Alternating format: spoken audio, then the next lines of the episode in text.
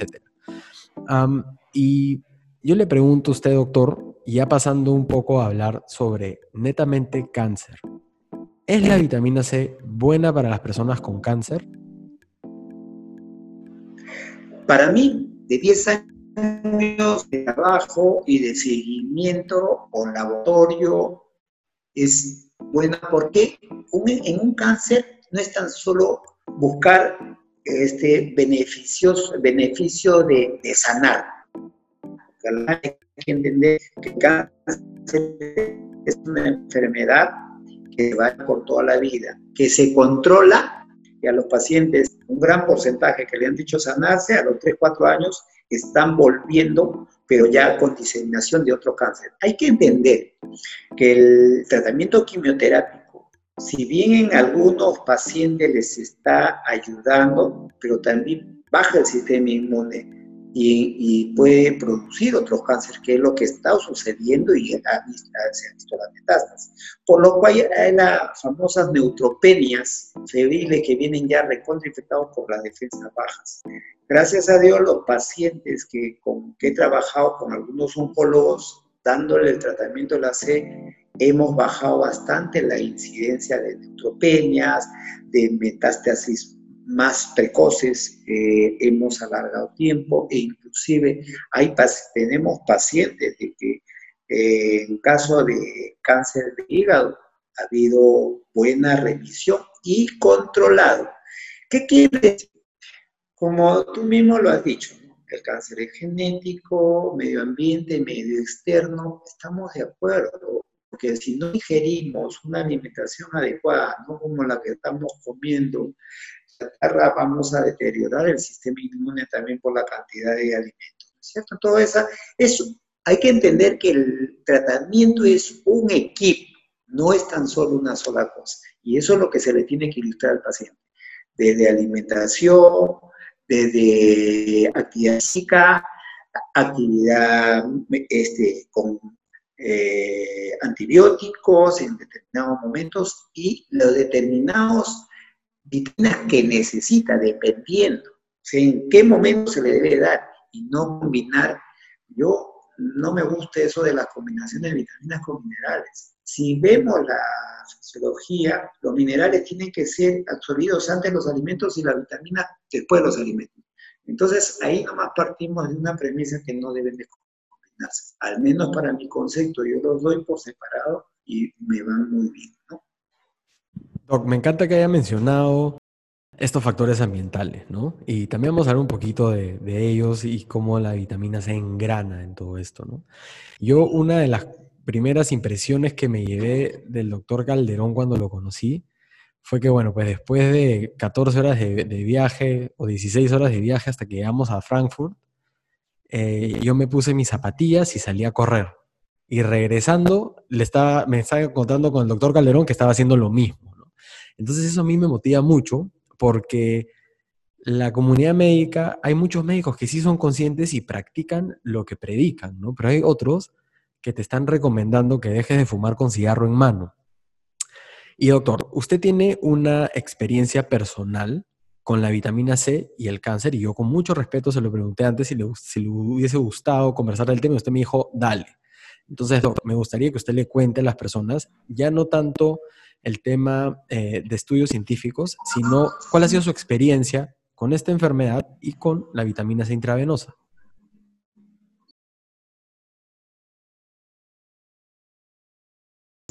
Cuando uno le llega a ese tipo de diagnóstico, por eso a veces a mis pacientes no es cuestión de que lo recibo y me dicen, doctor, he llegado con esto y ya, tome esto y chao. No. El contexto de tener un cáncer abarca bastante, cuestión afectiva, cuestión de medio ambiente, cuestión de futuro, porque es eh, hasta la actualidad, creo la mayoría, tengo cáncer y es signo que ahí terminó prácticamente tu vida tienes un límite. Y eso es bien, eh, un poco duro de, de aceptar. La experiencia la viví y casualmente por eso lo vuelco a mis pacientes para ilustrar los que con fe y con deseos de salir adelante se logran. pero también con compromiso. Compromiso quiere decir llegar, cambiar tu estilo de vida. Es un cambio completo de estilo de vida. Este tratamiento continuo, dejar los pequeños vicios inadecuados, porque al final es que vas a hacer más daño. Y hay que entender que el cáncer muy bien lo controlas, pero cuídate, porque si no se puede prender igualmente. A mí, el año 2007 me diagnosticaron cáncer gástrico. Y por experiencia y por la secuencia que digo, algunos pacientes, alguna, algunos colegas dicen, pero demoras en instalarse, no es así.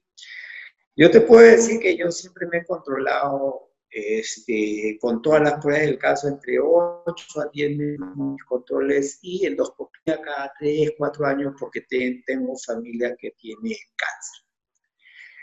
Eh, lo llamativo de esto que fue en marzo del 2007 yo me hice mi endoscopía y ahorita el reporte con video y todo completamente noviembre del 2007, viniendo de un congreso de Brasil sobre inmunología y alergia, eh, hice una pequeña exposición, regresé, tú sabes que ya se come carnes en cantidad, bueno, la resección y todo.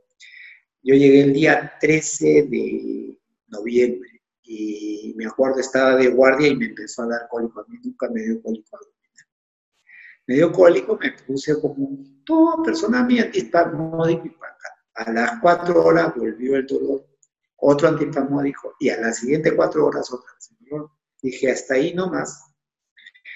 Hablé con un colega de gastro, lo esperé, que había sido mi residente, le dije, bueno, ahorita me haces endoscopía porque este dolor, pero me dice, pero todo le hemos hecho hace meses, está diciendo qué variabilidad a la hora que me hacen la endoscopía, encuentran bicho ulceroso.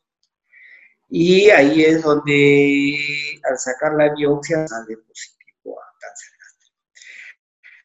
Bueno, yo tengo ya 40 años de servicio, ya imagínate cuántas promociones de residentes e internos, y justo los, colegas que me hicieron la endoscopía, la histopatología, habían sido mis residentes. Me acuerdo que fui a recibir y cuando me dio la respuesta mi colega de gastro, eh, que había visto una úlcera, me miraba, no sabía qué hacer, eh, o sea, era algo emotivo, ¿no? Porque yo lo miraba que se angustiaba más de darme una noticia, porque le llamaba la atención formar úlcera después de seis meses. Cuando recibimos el resultado histopatológico, otro colega mío, mi ex residente, doctor, este, que venga mejor su familia, o sea, eh, se puso emotivo. Entonces digo, bueno, la idea, digo, tengo que saber para saber cómo tengo que actuar. Y ahí es donde me da noticia de, un cáncer gástrico, en células de anillo. Y bueno, hay que tomarlo con interés y te pone a pensar, te hace ver tu vida cómo ha sido todos estos años y proyectarte a tu familia, ver hijos, ver esposa, ver padres, porque mi padre y mi madre están vivos, cómo darle la noticia, la, mi madre era postrado crónica, cardíaca, mi padre hipertenso, entonces ya imagínate todo el contexto. Es difícil, ¿no? Es difícil. Entonces, eh, ahí, gracias a mis colegas, que me operaron en el acto, porque teóricamente era un ERLE, y sí, era un ERLE, me sacaron, me hice una gastrectomía, gracias a mis colegas de Nara, y me dieron como prevención terápico. Lamentablemente, a los cuatro o cinco meses empecé a bajar de peso y, y bueno, tuve una afección respiratoria y más eh, pequeña lesión a nivel, nada que me dificulta. Tuve la suerte que viajara a Estados Unidos y de ahí ya empecé a, usar la megadosis de vitamina C, que eso evitó, para mí al menos, entrar a otra quimioterapia, porque eso era el planteamiento. Hasta ahorita, gracias a Dios, 12 años, utilizo la vitamina C mensual, fuera de otro tratamiento siempre, aparte de la limitación, ejercicio y todo, lo llevo paralelo y, bueno, se ha logrado controlar. Doctor, es, es, una historia, a mí me, me pareció súper interesante cuando me la contó ahí cuando nos conocimos, porque se aprende un montón, ¿no? Se aprende un montón sobre interés. Para empezar, las cartas no están echadas y, y como se dice, no se acaba hasta que se acaba. Y otra cosa que a mí me, llama mucho la atención es cómo usted recién tuvo que viajar y conocer y, irse a otro lado para que le recomienden esta terapia, ¿no? Y por eso es una de las cosas que a mí eh, me obsesionan mucho de esto y me llaman a trabajar cada vez más con esto y es que en mi caso, en mi familia, yo he tenido dos personas, mi mamá y su hermana con cáncer, fallecieron a una edad muy temprana y conocí mucho de estas terapias que venía un pati y te ofrecía células madre y venía otro, y estos mercachifles, mercaderes de la salud que te vendían cualquier cosa y las hemos sufrido en mi familia en carne y hueso, ¿no? Pero nunca escuchamos de vitaminas intravenosas. Y cuando todo esto, todo este contexto se dio cuando ambas estaban todavía vivas y ya estaba esta empresa acá en el país.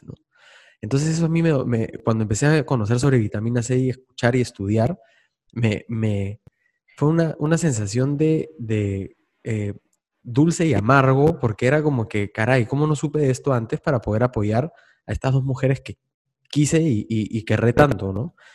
Eh, doc, una consulta. ¿Cuánto, eh, ¿Cuánta vitamina C intravenosa usted usa en usted? ¿Cuánto se pone, cuánto se aplica y qué tan seguido? Yo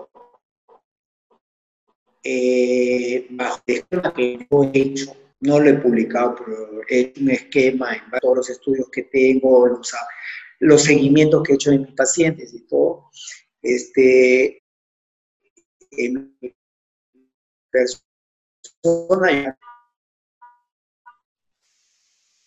25 gramos de fuera, de antioxidantes, minerales, de en ciertas etapas. Doc, disculpe, me dijo, me dijo... Porque no está solo formando... Disculpe, disculpe, le interrumpa. Me dijo 25 gramos, ¿verdad? 22.5. 22.5. 22.5. Quiero aclarar eso por, por, las presentaciones que hay también de, de vitamina C, ¿no? 22.5. ¿Y con qué tanta frecuencia? Yo utilizo tres frascos de 7.5. De 7.5 y, y, vamos a hablar también del tipo. Ok.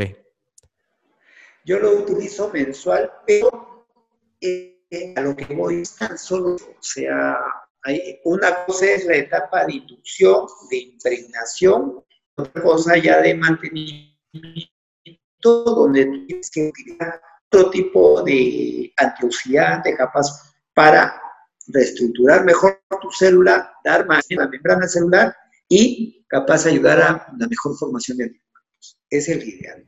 Hacer una combinación de algo que le ayude al paciente. Es el ideal. Fenomenal. Mencionaron un estudio famoso. El estudio famoso es el de la clínica Mayo. Este estudio de la clínica Mayo es un estudio que se hizo efectivamente pacientes con cáncer, pero se usa usando vía oral. Es como que compares papas con camote. Pueden parecerse un poco, pero no son para nada lo mismo compararon este estudio de la clínica Mayo y dijeron que por eso no servía y que no había evidencia científica. Este año, el NIH, el National Institute of Health de Estados Unidos, en su página web siempre ponía, no hay suficiente evidencia científica para recomendar vitaminas intravenosas. Este año, por primera vez, se ha cambiado esa página web. Entonces yo voy a poner el link y todo, pero ustedes se meten a cancer.gov, que es lo de Estados Unidos, y sale NIH sección cáncer, y lo que dicen es, se recomienda el tratamiento con vitamina C intravenosa y se ve que hay un beneficio en las personas que sufren cáncer y comparado a lo caro que son los quimioterapéuticos y cómo hay una sinergia entre quimioterapia y vitamina C, se recomienda y se postula como un tratamiento barato y que puede tener y que tiene un efecto positivo en estas personas. Entonces, para lo que estamos en vitamina, en, este, en este mundo y recomendándolo y hablándolo y estudiando, es como que se nos está validando por parte de una de las entidades más importantes del mundo y a nivel gobierno. Es decir, estamos por fin siendo, está por fin siendo avalado y reconocido todos estos resultados positivos. Y no estamos hablando de solamente un tipo de cáncer que hayan mencionado, estamos hablando de que en general recomiendan para los pacientes con cáncer. Y hay dos mecanismos de acción o dos formas en las cuales estas personas se benefician con el uso de vitamina C intravenosa. El primero es porque al ser sometidos a quimioterapia y radioterapia, se genera todo este estrés oxidativo en el cuerpo humano, todo este estrés químico que termina debilitando muchísimo a los pacientes con cáncer. Y muchas veces estos pacientes no se van por el mismo cáncer, sino a veces por las complicaciones del tratamiento. Porque recuerden que lo que busca la quimioterapia y la radioterapia es destruir células. Tiene una preferencia por las células con una mutación, pero a veces en su trayecto destruye todo. Y lo otro, entonces, y lo otro es que también tiene un efecto eh, en el, eh, que predispone a la destrucción de células cancerígenas. Y ahí es donde me gustaría preguntarle un poquito y indagar un poco más en su experiencia, ¿cómo es que la vitamina C termina también destruyendo células cancerígenas? En el cáncer es bien sencillo, la vitamina C produce peróxido hidrógeno y el peróxido hidrógeno va a bloquear los radicales libres y destroza todo lo que es células malignas. Esa es su mayor función de la vitamina C fuera de restituir la célula, fuera de formar colágeno, fuera de bloquear la homocisteína para evitar colesterol y triglicéridos se eleve, fuera que en el factor alergénico también bloquea histamina, bloquea leucotrinas y bloquea metilcolina. O sea, ya imagínate todo el contexto grande. Digo que sea, te digo la sea, pero al menos tenemos una buena herramienta para ayudar, en, al menos en inmunología, alergia que hago con mis pacientes alérgicos, me va espectacular. Claro que sí, y doctor, a ver, regresando a, tocar un tema que usted ha dicho muy delicado, no es la panacea, eh, pero ayuda a las personas y las ayuda bastante, las recupera de la quimioterapia, las recupera de la radioterapia. Hay estudios en los cuales se compara para cáncer de mama, se compara eh, quimioterapéuticos y quimioterapéuticos usados con vitamina C y se encuentra una sinergia, un efecto en, el cual ambos trabajan mejor. Pero también hay mucha gente que dice que no, que la vitamina C quizás se debe dar después porque lo que quieres es que haya más daño a las células cancerígenas y quizás las puedes proteger. Esa es otra discusión. Lo que estamos hablando es cómo se benefician estos pacientes. Y si a mí en ese momento, cuando tenía a mi mamá y a mi tía enfermas y me hablaban de esto, hubiera dicho definitivamente dámelo, ¿no? No hubiese sido quizás un poco mezquino a tratar de ir en contra de eso y tumbar un poco eh, esa conversación y hacia dónde ve esa conversación, porque estamos hablando de que un eh, tratamiento con los fármacos actuales, eh, si no está cubierto por un seguro, te puede llegar a costar 100 mil dólares el año, el año. Y estos 100 mil dólares al año incluso pueden tener una sinergia con vitamina C, o sea, un fármaco que realmente cuesta poco. Y ahora, yo personalmente me considero que tengo un conflicto de interés y lo tengo que declarar y quizás no es tanto un conflicto de interés como yo lo veo, sino como una confluencia de intereses. Eh, tengo una gran relación con un laboratorio, con el laboratorio Nature Medicine, que acá comercializa estos productos de Pasco, que es un laboratorio de casi 125 años en Alemania y trabajo con esa vitamina C. ¿Y por qué es que trabajo con esa vitamina C y trabajo con ese laboratorio? Por la calidad del producto que tiene. Entonces, a mí me ha pasado que he escuchado, no, la vitamina C es súper alérgica. Oye, ¿qué? 25 gramos me han puesto y medio fatal. Hay una gran diferencia entre que un producto sea sintetizado en un laboratorio y que sea de origen completamente sintético a que venga un producto de origen orgánico y que sea elaborado, producido, pulido en un laboratorio. Y hay distintos tipos de productos en el mercado. Algunos tienen registro sanitario, otros no tienen registro sanitario. Eh, con el que nosotros trabajamos, y yo no sé si usted continúa trabajando con, este producto de vitamina C de Pasco, eh, pero yo tengo muy buenos resultados y lo quiero mencionar porque sí me preocupa cuando escucho, no solamente no hace nada, sino es peligroso, como lo escuché en esta entrevista del doctor.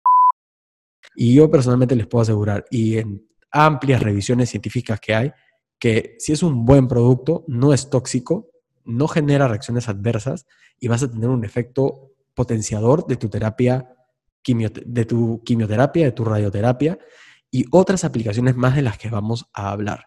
Doctor, ¿usted cómo ve este tema de las marcas, la, entrada de distintos productos de vitamina C, algunos que ni siquiera tienen registro sanitario y que ingresan nomás de la manera más corrupta y terrible que hay.